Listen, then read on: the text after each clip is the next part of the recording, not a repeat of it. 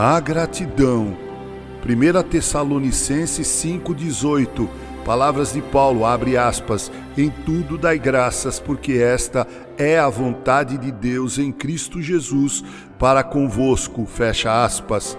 Jean Petit Sen disse: Não há no mundo exagero mais belo do que o da gratidão. Há uma porção nas Escrituras Sagradas que me intriga quando a questão é essa, ou seja, a gratidão. Você que está familiarizado com a Bíblia deve estar lembrado daquela passagem na qual dez leprosos gritam para Jesus pedindo que o Mestre dos Mestres se apiedasse deles. Lucas 17, 11 a 19.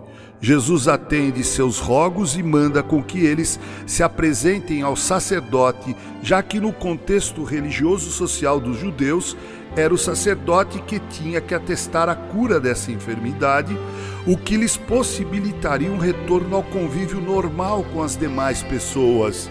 Todos se dirigiram de pronto ao sacerdote com essa tarefa. Eram dez leprosos, mas apenas um retornou para agradecer. Jesus mesmo inquiriu: Não eram dez os que foram curados? Onde estão os nove? Esopo dizia que a gratidão é a virtude das almas nobres, é mesmo a mais pura verdade. A gratidão revela o quão nobre e digna é a nossa alma e, por outro lado, por uma inferência da lógica, mostramos o quão pobre é nossa alma quando, após ter recebido um benefício, nós nos esquecemos de agradecer. Li Yutang disse: Quando beberes água, pensa na fonte.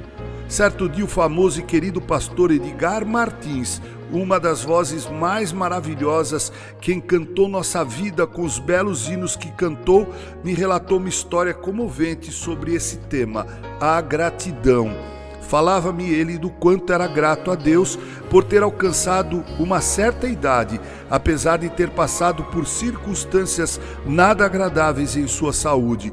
Nessa nossa conversa, ele me confidenciou que certa vez havia sido convidado para ir à África, mais precisamente a Angola.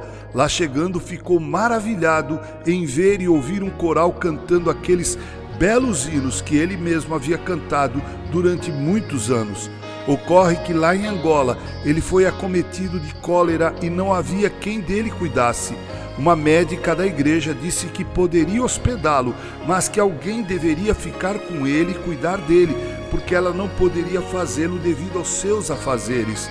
Assim, um certo homem de 31 anos de idade, irmão em Cristo, se incumbiu dessa tarefa, revelando grande prazer. Pastor Edgar Martins, aconselhado pela médica, passou em um supermercado e comprou aproximadamente 36 litros de água mineral de origem brasileira e foi para a casa daquela médica sob os cuidados do irmão que se dispusera para essa tarefa. Acontece que depois de já ter consumido quase toda a água, uma coisa o inquietava. Todas as vezes em que ele ia beber água, observava os olhos daquele homem e via que seus olhos brilhavam. Parecia desejar de toda a alma um gole daquela água. Assim sendo, em um dado momento ofereceu água nos seguintes termos: Irmão, você não quer beber um pouco dessa água? O homem, tão admirado, com os olhos arregalados, lhe perguntou: Será que eu poderia beber mesmo um pouco dessa água? Sim, disse o pastor Edgar Martins, você pode beber. Fique à vontade. Coloque em um copo e beba, querido irmão. O homem então encheu um copo com os olhos brilhando. Parou, olhou e perguntou: Posso orar? Sim, disse Edgar Martins. Pode orar e beba.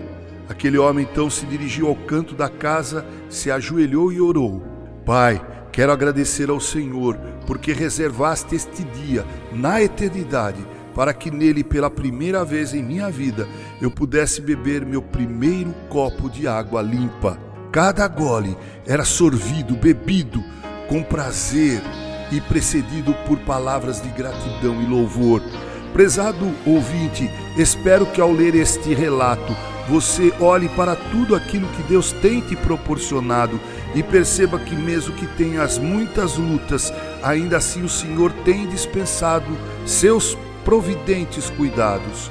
Como disse Yutang, quando beberes água, lembra da fonte.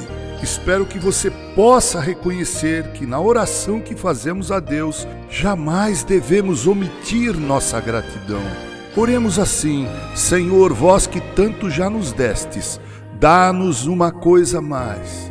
Um coração agradecido, George Herbert.